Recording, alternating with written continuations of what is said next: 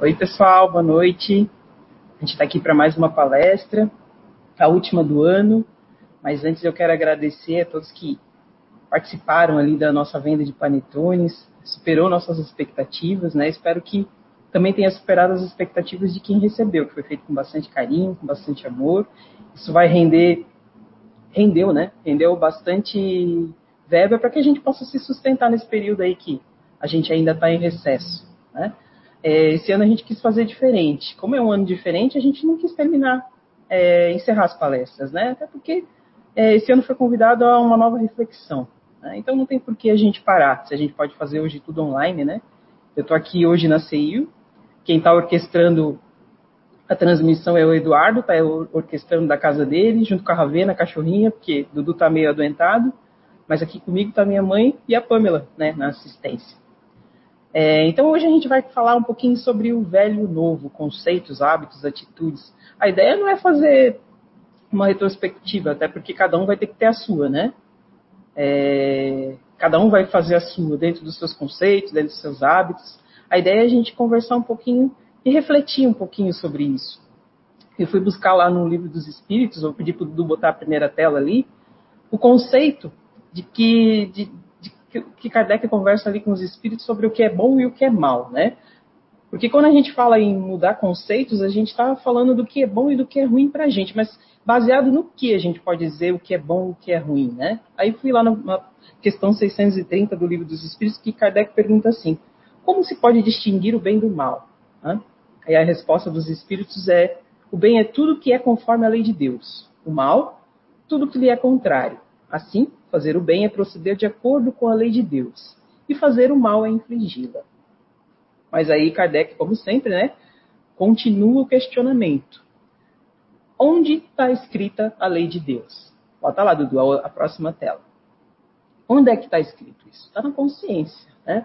Desde que nós fomos criados, é, Deus colocou essa centelha divina na nossa consciência. Só que aí Kardec pergunta de novo, né, na 621a. Visto que o homem traz em sua consciência a lei de Deus, que necessidade havia-lhe de ser revelada? Né? Se a gente traz dentro da gente o conceito do que é certo do que é errado, por que, que a gente precisa é, de uma revelação sobre o que é certo e o que é errado? Aí está lá a resposta, né? Ele a esquecer e a desprezá-la. E a desprezara, né? Quis então Deus que isso fosse lembrado. Então, assim, quando a nossa vida está boa, está fluindo bem, com alegria, quando a gente está satisfeito, quando a, quando a maré está boa né, para o nosso lado, o que, que a gente faz? Seria o momento da gente ser mais consciente e rever conceitos. Mas o que, que a gente, na maioria das vezes, faz? A gente não faz isso, não. A gente vive, né? Algumas pessoas ainda ficam assim, hum, tá muito bom, aí tem, né?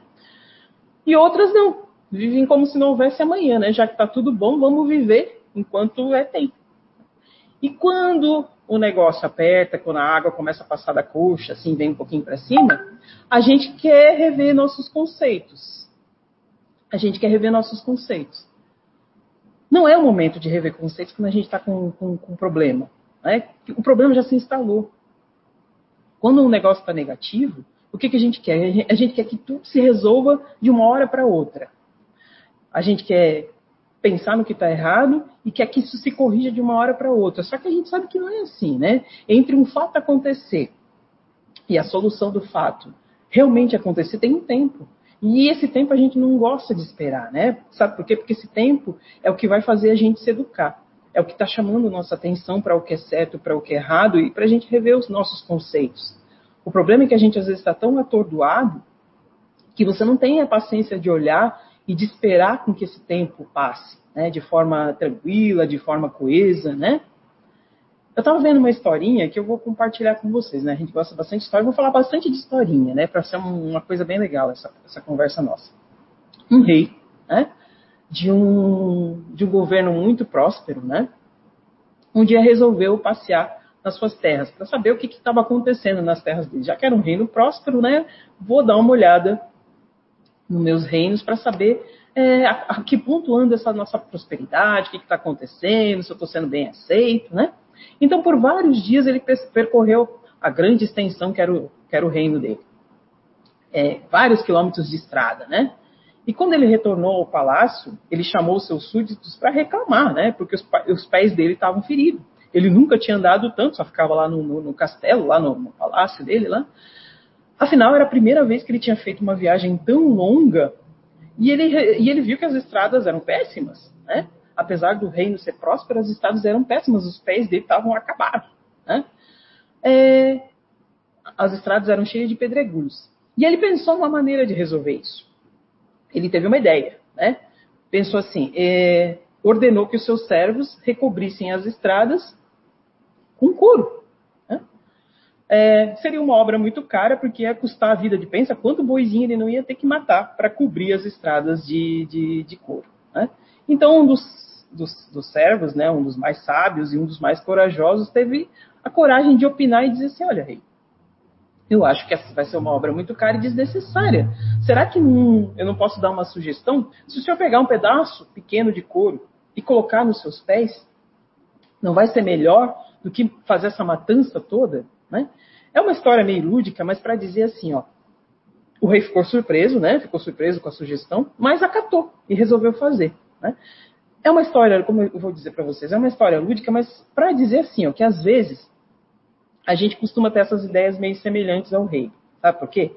Porque a gente às vezes está tão atordoado na coisa que a gente resolve resolver os problemas, olha só, resolver os problemas da maneira mais difícil.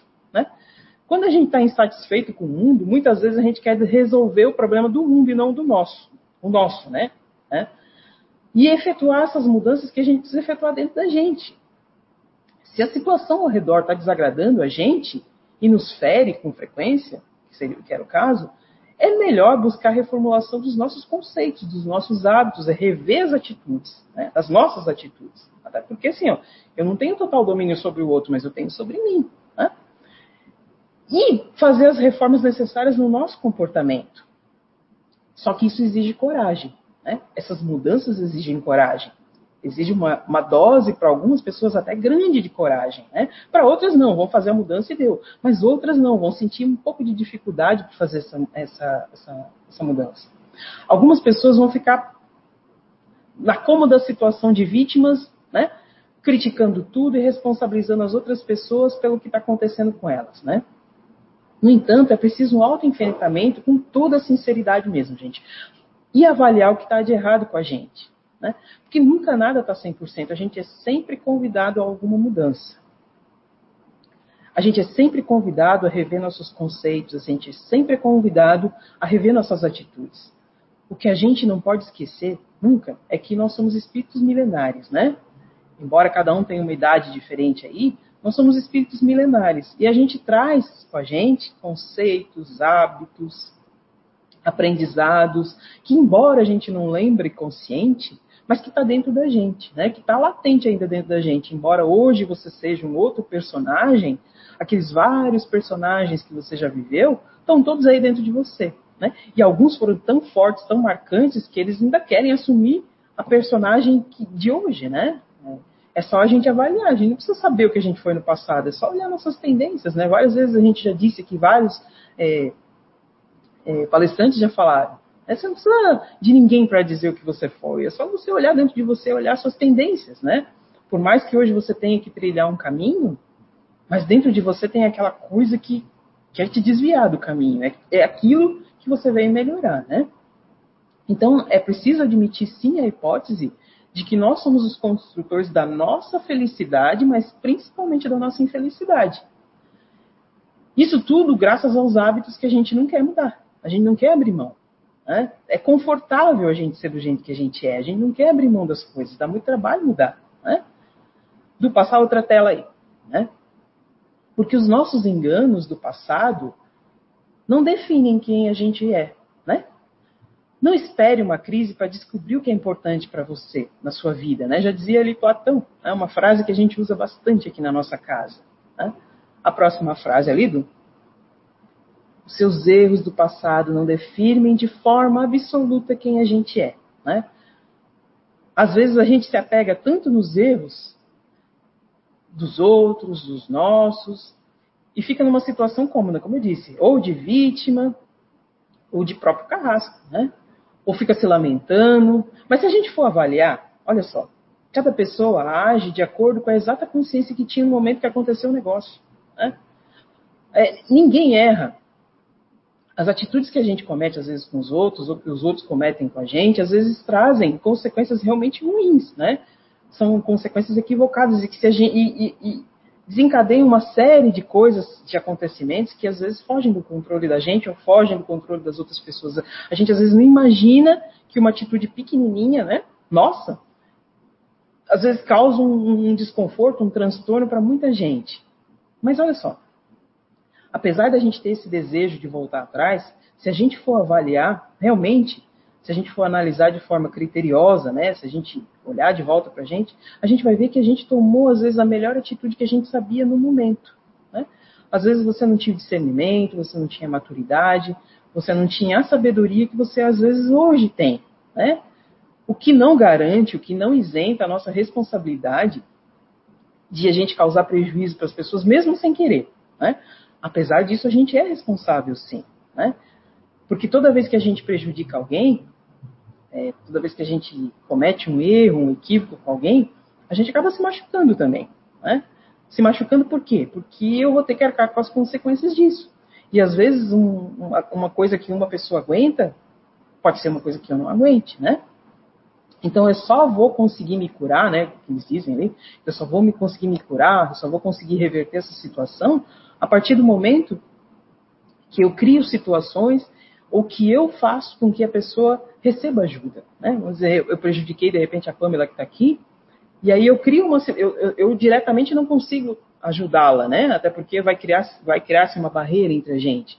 Mas de repente eu consigo criar situações que façam com que ela seja ajudada, né? Isso já também é, é, é uma grande ajuda. Né? Eu fico pensando assim, ó, a gente não pode dizer que o mal não existe. É, realmente o mal ainda existe, os erros existem, mas hoje, com a consciência que a gente tem de certo, de errado, é impossível a gente achar ou, ou, ou conceber que uma pessoa erre porque ela quer errar, ou faça mal porque ela realmente quer fazer.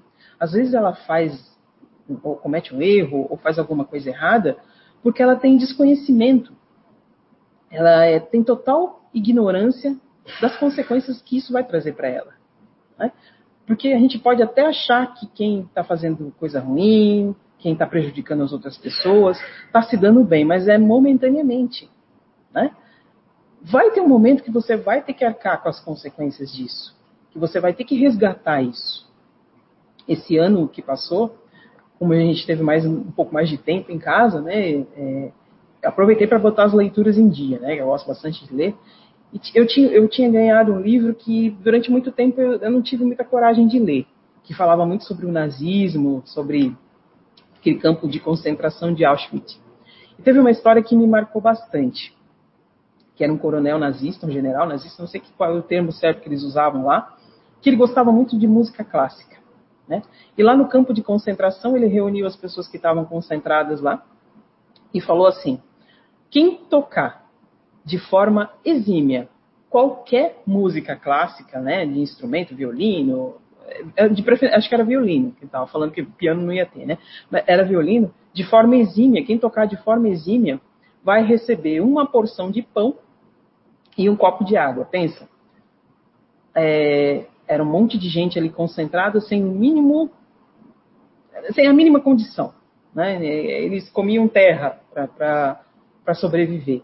Então muitos se candidataram realmente a tocar porque ali eh, concentrados eram pessoas das mais variadas profissões, né? E tinham muitos músicos ali, excelentes musicistas. E aí toda vez que um ia tocar, começava a tocar a música, ele mesmo matava a pessoa. Ele atirava na cabeça da pessoa. Porque dizia que não era a música que ele queria. Né? Então, os músicos começaram a ficar retraídos. Ninguém mais queria, né? Porque já viu que era um, era outro, todos eles eram, acabavam sendo mortos. E, e aí, ninguém mais queria tocar. E ele descobriu que um rapazinho sabia tocar, sabia tocar muito bem violino e convocou esse menino para tocar.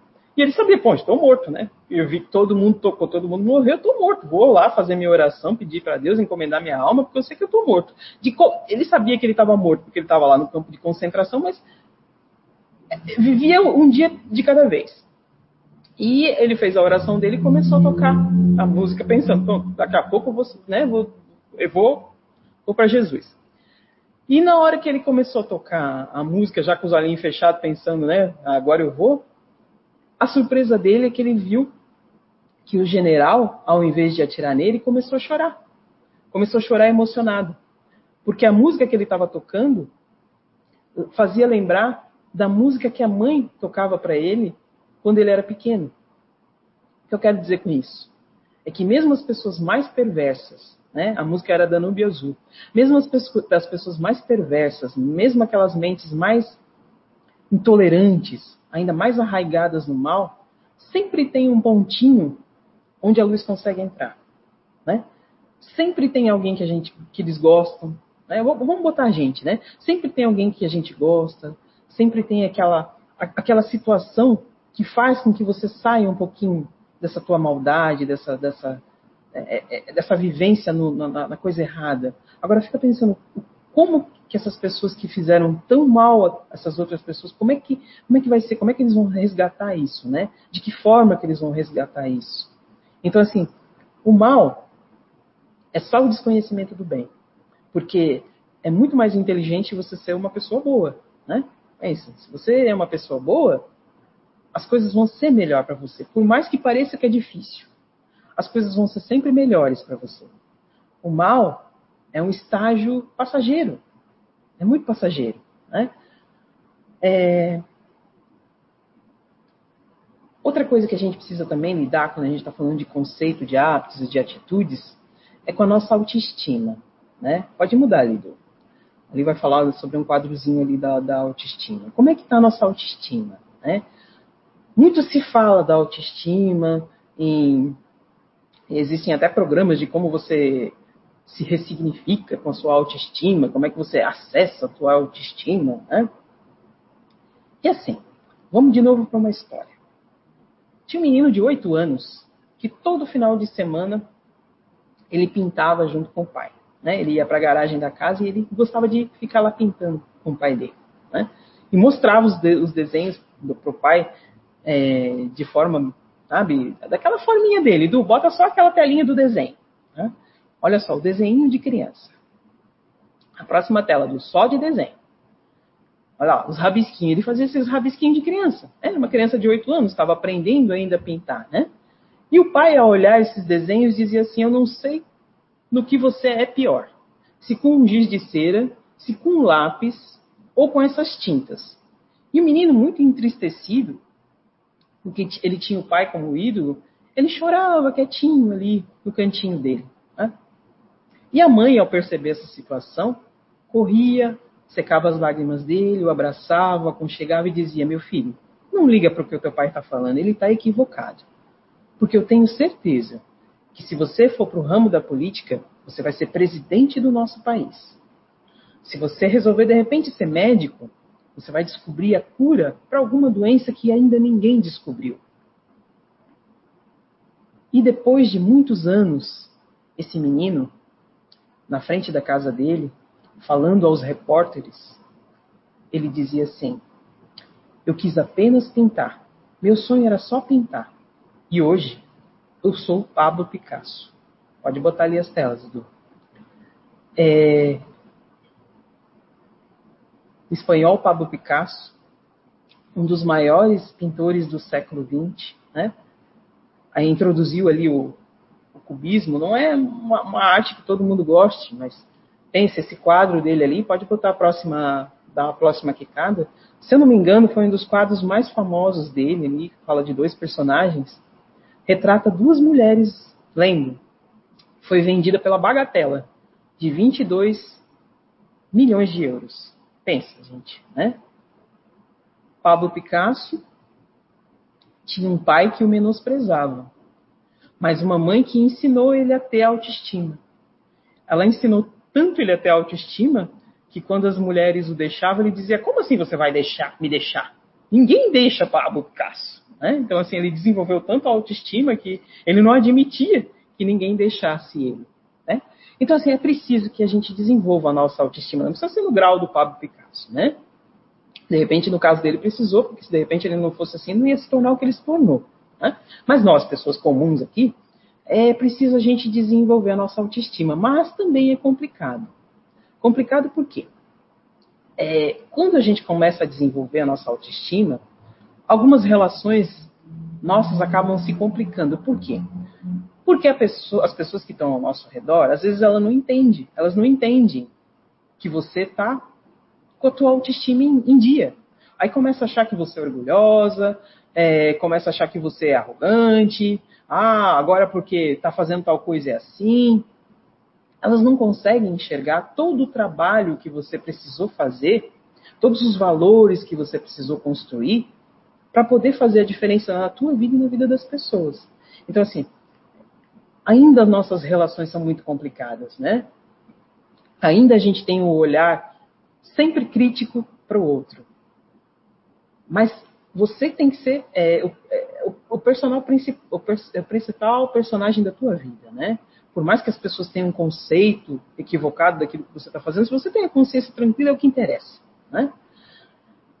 Porque assim, ó, cada um de nós tem um ambiente psíquico, né? Em várias palestras, assim, o Zé aqui na, no próprio Identidade, é, a gente no SOS sempre falava, cada um tem um ambiente psíquico, né?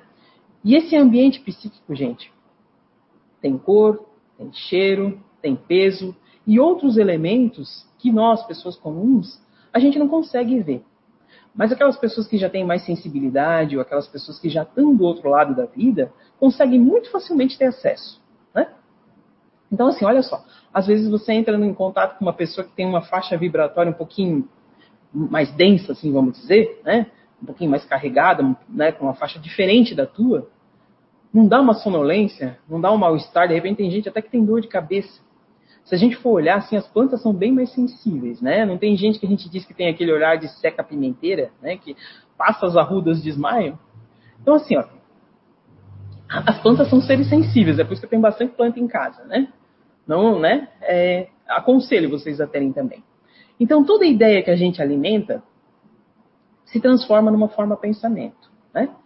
Tem pessoas que a gente vê que são acompanhadas, eu não vejo nada, né? Relatos né, de pessoas que conseguem ver. Tem pessoas que, que são acompanhadas de criaturas que você fica pensando, nossa, mas não são espíritos. São as formas pensamento delas. Né? Que criam, que, que acabam se materializando em forma de, de, de, de bonecos, sei lá, de, de coisas que as acompanham, onde é que elas vão. Né? Então não são só espíritos que te acompanham, são as suas formas de pensamento. Né? Agora pensa assim, nós somos em quase 8 bilhões de pessoas encarnadas, cada uma com a sua forma de pensamento. Coitado do nosso planeta, né?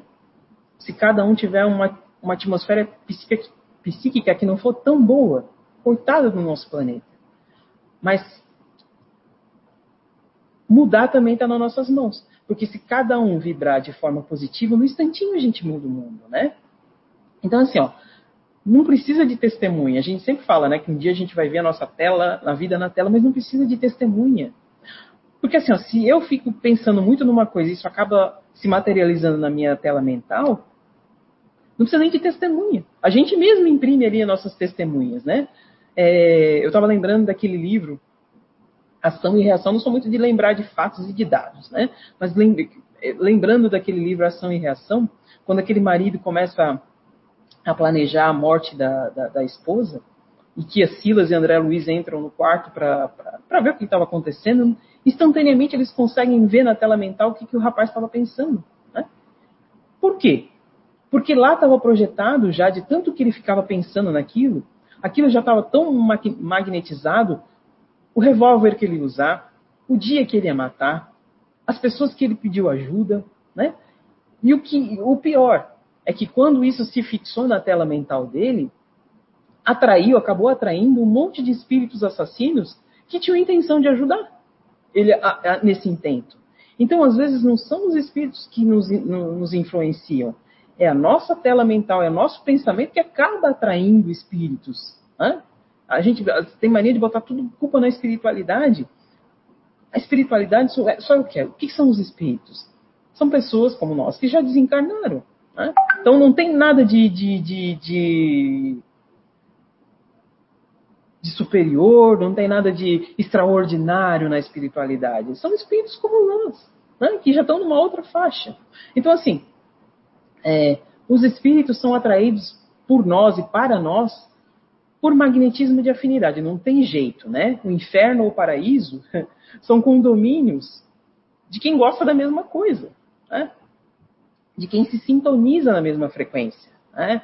O céu e o inferno estão nos pensamentos, nas ações e nos sentimentos de quem vê. Não tem, não tem outro jeito de ser, né? Tá tudo nas nossas mãos, né? Nossa, a gente é dono do nosso pensamento, né? Por isso que às vezes, quando você está muito atordoado, é recomendado que você se serene, faça uma prece, né? toma um banho, relaxa, assista algo edificante, escute uma música mais relaxante, né? Porque quanto tempo a gente gasta com a nossa higiene física, né? É, a gente toma banho, assim, eu espero, né? Tá calor. A gente escova os dentes também, que é muito recomendado.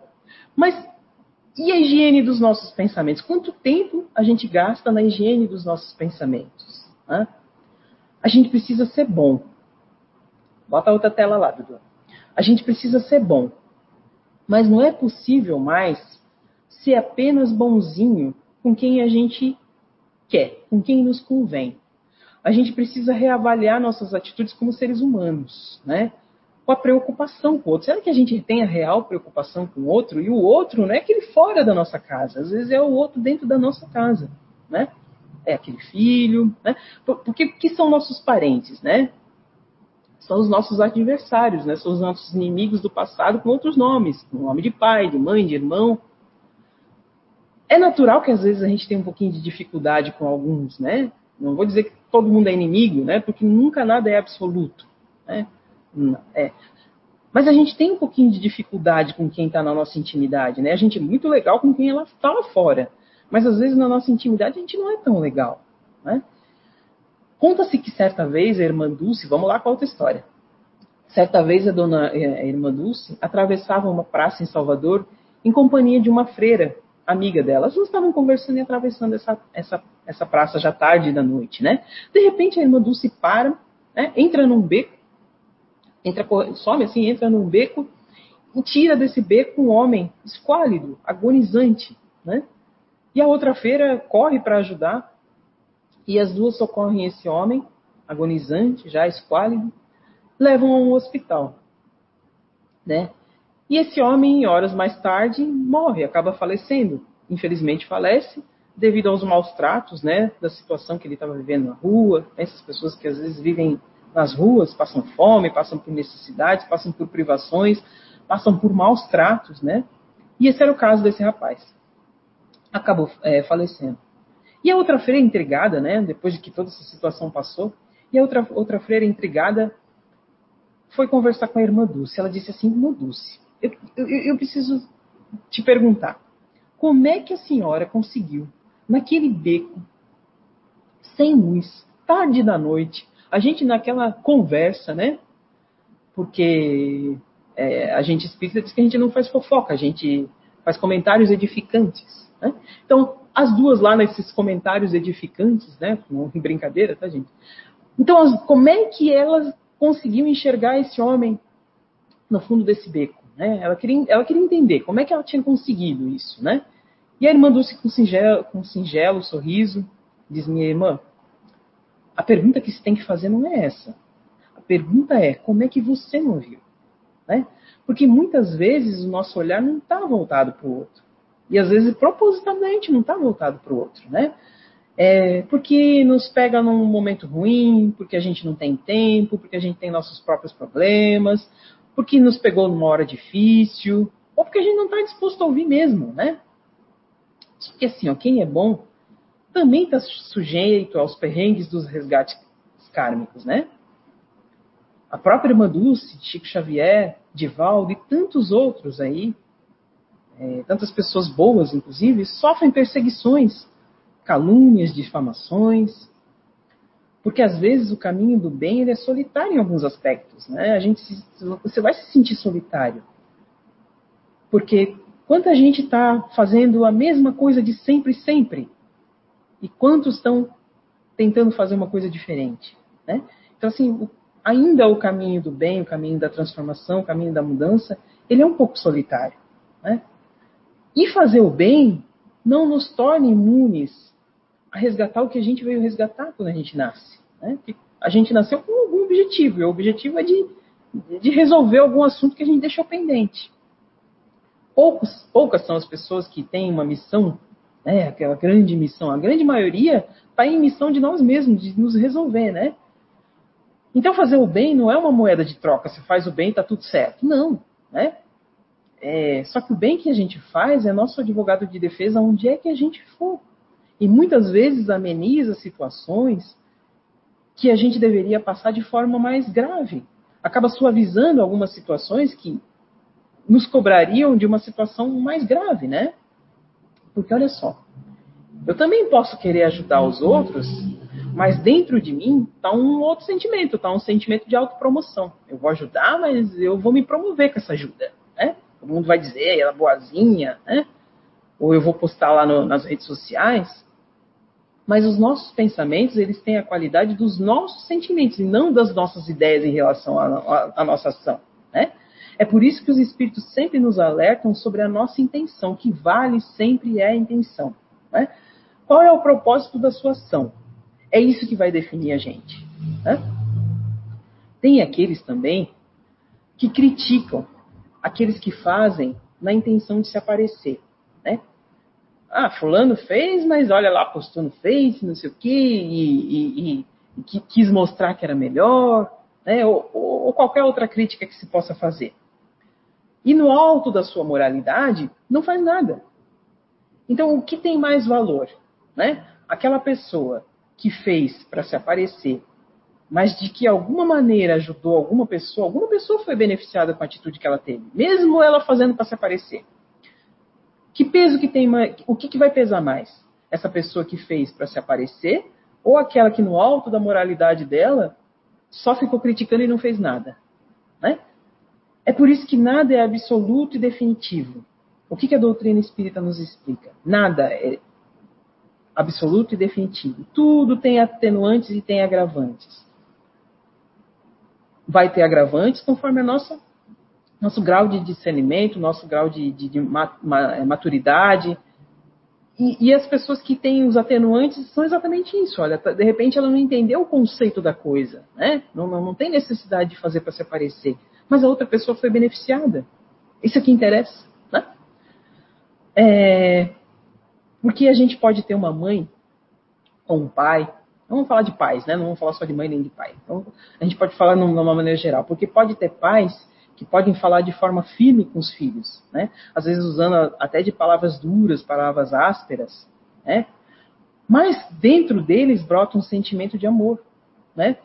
flui um sentimento de, de, de cuidado, de responsabilidade. E a gente tem aqueles outros pais, pode ter pais, né? Que dizem tudo, que querem ser os bonzinhos e dizem tudo, amém para os filhos, dizem tudo. E flui deles o quê? A imaturidade, a falta de responsabilidade. Porque educar dá trabalho. Educar é falar 50 vezes a mesma coisa. 60, 70. Meus filhos, um tem 24 e um tem 22. Até hoje, eu tenho que falar quase sempre a mesma coisa de que eles tinham dois anos. Né?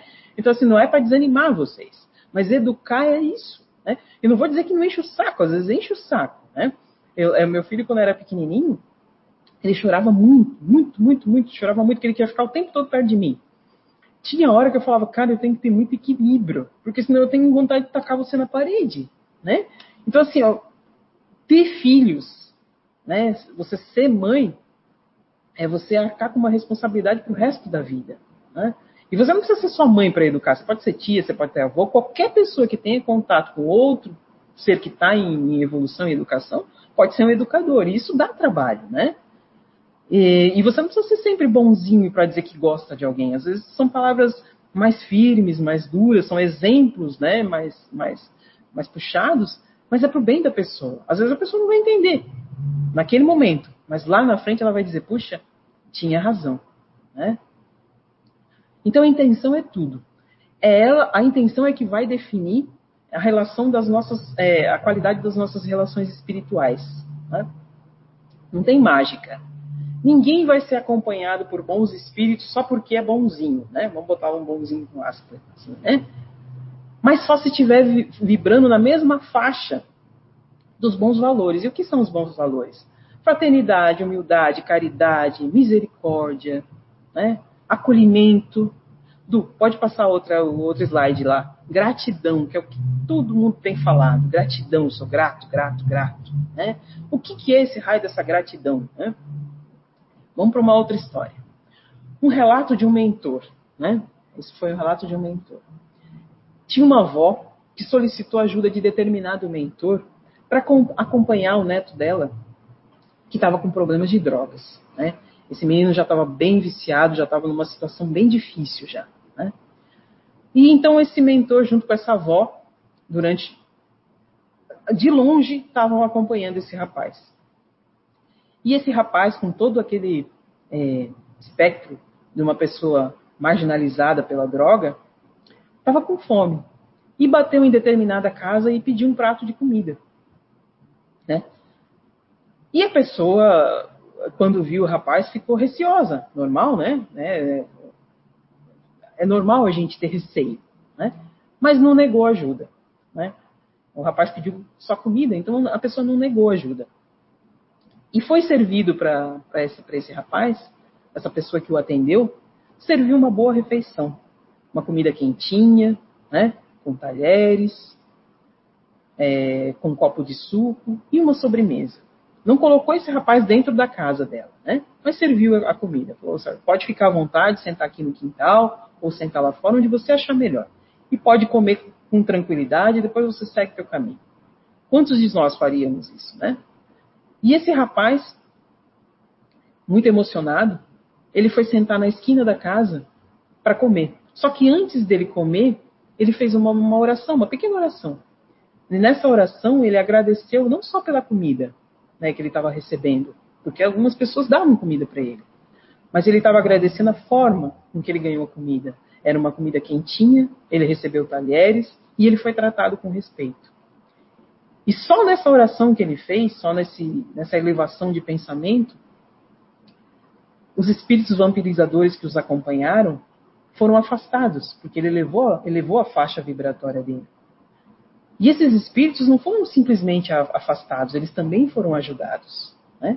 Então, esse mentor e essa avó conseguiram auxiliar o rapaz, afastando esses, esses espíritos vampirizadores.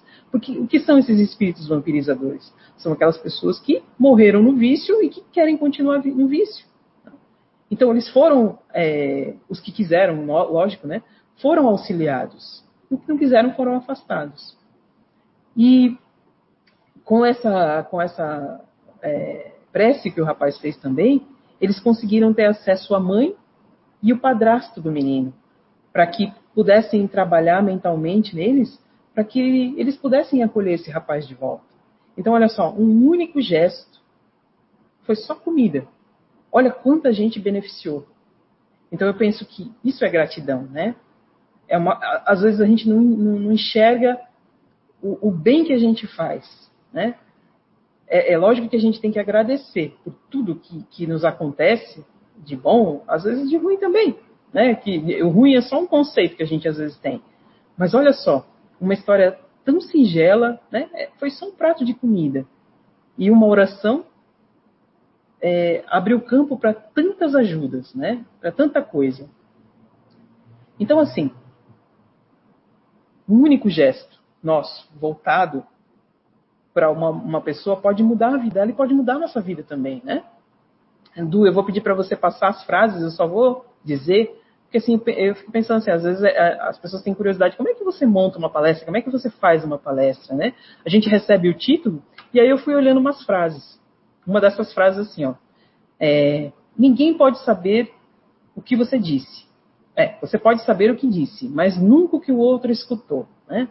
Porque às vezes a gente, dentro dos nossos conceitos, você diz uma coisa, mas a pessoa, dentro dos conceitos dela, ela escuta outra, né? Aí a outra frase que eu fiz, que eu olhei também, né? Tudo depende de como a gente vê as coisas e não como elas são. Né? Nós poderíamos ser muito melhores se não quiséssemos ser tão bons. Por quê? Porque a gente ainda permeia os nossos valores de forma material. A gente quer ter uma boa casa, a gente quer ter um bom emprego, a gente quer ser o melhor profissional, mas e o resto, né? Então, só aquilo que realmente somos tem o poder de nos curar. Né? Aquilo que está de bom dentro de você tem o poder de te curar. Né? Lembra que a gente veio aqui para resgatar alguma coisa, né? E a gente é, recebe ferramentas para isso, né? Deus não, não, não, é nenhum carrasco, a gente recebe ferramentas que está dentro de nós para nos curar. Né? Se a gente não for contra elas, a gente consegue se curar. Porque aquilo que é melhor em você, às vezes torna teu pior inimigo, se você não souber usar direito. Né? Mas todo mundo recebe ferramentas para se melhorar. E uma frase que eu gosto sempre de falar, principalmente para minha filha, né, que é mais dramática em casa, quando você se concentra na dor, você sofre. E quando você se concentra na lição, você evolui. Eu vivo sempre falando isso para ela, né? Por quê? Os finais doem, né? Tudo que acaba, às vezes, dói na gente. Mas os recomeços, o que acontece? A gente acaba sempre se curando quando a gente recomeça, né? Nenhum de nós tem o controle absoluto da nossa vida, do que, a gente, do que vai acontecer com a gente. A gente não sabe. A gente, infelizmente, a gente não sabe o que vai acontecer com a gente. Tem coisa que está fora do nosso controle. Né? É, mas a gente tem o controle de como eu vou me comportar, de como eu vou agir em determinada situação. Né?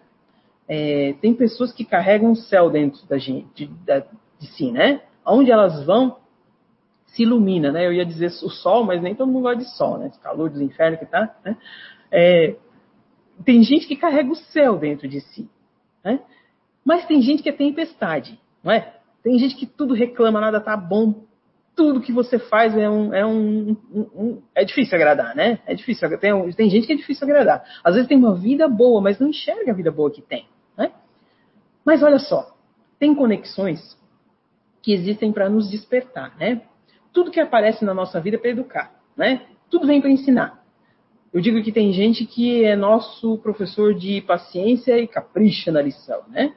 Mas tem gente assim que vem para nos despertar. Tem aquelas pessoas com uma alma um pouquinho mais elevada, né? Que quando chegam na vida da gente trazem um novo conceito. Conseguem dar um novo valor ao que a gente já tem, ao que a gente já é. Conseguem fazer a gente rever nossos conceitos. E nos incentivam principalmente a ser pessoas melhores. Elas conseguem mostrar para a gente que as experiências servem para a nossa evolução que mesmo que aquela coisa que aconteceu que parece que é ruim, serve para a tua evolução. Né? Se você olhar direitinho, vai servir para a tua evolução. E que cada dia a gente pode melhorar, né? São conexões que se estabelecem pelo chamado amor, né? Às vezes um amor fraternal, né? Sua importância não está no tempo que você passa com essas pessoas, mas no impacto que ela causa na vida da gente, né? É, esse tipo de sintonia não vai se limitar no tempo, ou, no, ou, ou na distância, né? Porque às vezes você não vai ter para sempre contato com essa pessoa, mas essa pessoa vai estar sempre dentro de você.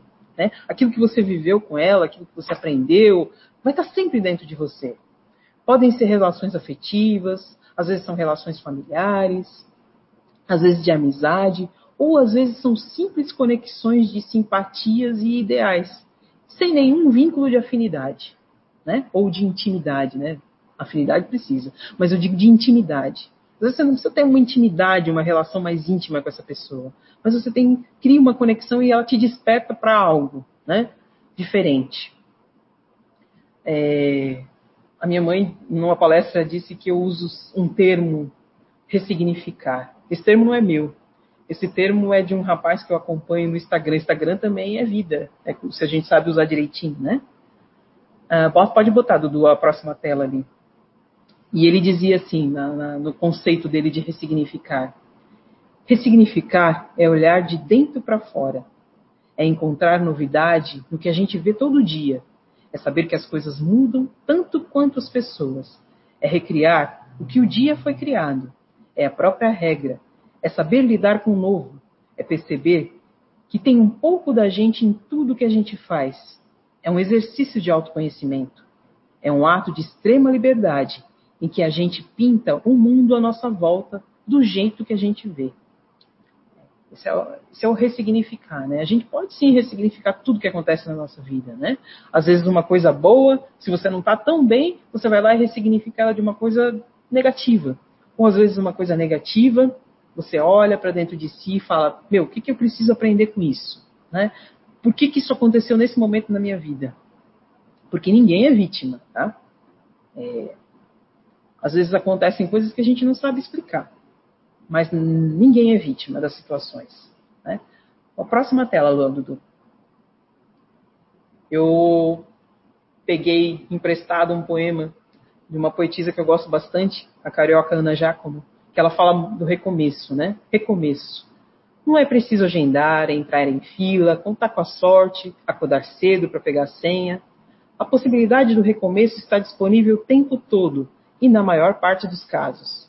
Não tem mistério. Ela vem embrulhada com um papel bonito de cada instante novo. Essa página em branco que olha para a gente sem ter a mínima ideia do que escolhemos para escrever nas suas linhas. O que é preciso mesmo é ter coragem de abrir o presente. Assim, a gente todo dia pode recomeçar. Todo dia a gente pode fazer diferente. A gente não precisa só esperar o fim do ano, só esperar o fim dos ciclos para poder fazer diferente, né? A gente pode fazer diferente todo dia. Eu acho que a gente tem que ter esse conceito dentro da gente, que a gente pode ser uma pessoa diferente todo dia. Você não precisa deixar de, de, de, de ser quem você é, né? Você pode sim melhorar as suas ações e as suas atitudes, independente daquilo que, que acontecer na tua vida, né? Era esse o recado que eu queria dar para vocês. Né? O Dudu pode colocar a próxima tela ali. A ideia era a gente ter uma conversa mais leve, mais tranquila e que cada um faça uma avaliação de si, né? Esse ano, para muita gente, foi um ano difícil, foi um ano de se refazer, foi um ano de se reinventar. A gente sabe que não é do dia 31 para o dia 1 que tudo vai mudar, né? As coisas vão mudando gradualmente, gradualmente né?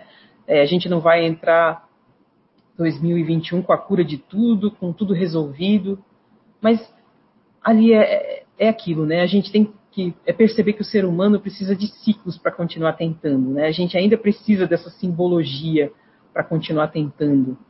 É, sentir que o mais importante do que vestir uma cor é vestir a alma com a intenção de ser diferente. Um feliz ano novo para todo mundo, né? De toda a equipe CEIU muito obrigado por vocês terem acreditado e confiado na gente, confiado nos trabalhos da casa, terem assistido nossos vídeos, terem ouvido nossas palestras, terem é, res, respondido nossos apelos, que tantas vezes a gente veio pedir comida, a gente veio pedir fralda, a gente veio pedir ajuda, porque a gente só ajuda os outros com a ajuda de vocês, né? A gente às vezes é só um é, é, é só um, um, um intercâmbio, né? E que o ano que entra, que vai começando agora, que a gente possa contar com a parceria de vocês. Né?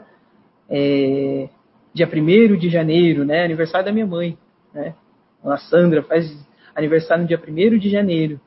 É um, é um, é um dia muito feliz para mim, mas também foi um dia muito triste. Foi o dia que meu pai faleceu. Há quatro anos atrás, meu pai faleceu exatamente no dia 1 de janeiro. Né? Então, olha só como a gente tem que sempre ressignificar as coisas. Né? se eu ficasse só focada naquilo, meu Deus, meu pai morreu, né? Mesmo sendo espírita, a gente sabe que a morte é uma coisa difícil, né? Todo esse ritual de passagem da morte ainda é uma coisa dolorosa para a gente.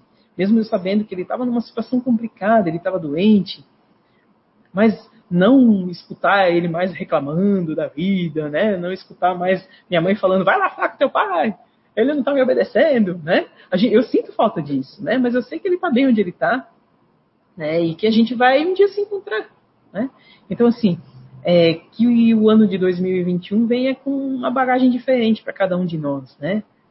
Eu não vou fazer nenhuma oração, eu vou pedir para cada um fazer a sua própria oração ali, né? E que vocês ressignifiquem os valores de vocês, né? Ou pelo menos olhem diferente os valores de cada um, né? É, é um convite para a gente ser diferente, porque a gente pode sim se divertir, a gente deve, aliás, se divertir, mas nesse momento tem que ser com responsabilidade, né? Nesse momento a gente, eu vejo que muitas, muitas pessoas jovens sabem, ah, eu, se eu ficar doente, a, consequência não vai ser tão séria, né? Porque afinal de contas eu sou jovem. Mas e aquele teu parente, né? Que não é tão jovem, né? E aquela pessoa amiga que não é tão jovem. Então a gente precisa sim, a gente pode sim, a gente deve sim, a gente se, se se divertir, mas com responsabilidade. Né? Vamos ser diferentes, vamos começar esse ano diferente. Né? Então, que eu espero vocês o ano que vem, né? aqui na CEIU, e um bom ano novo para vocês. Até mais.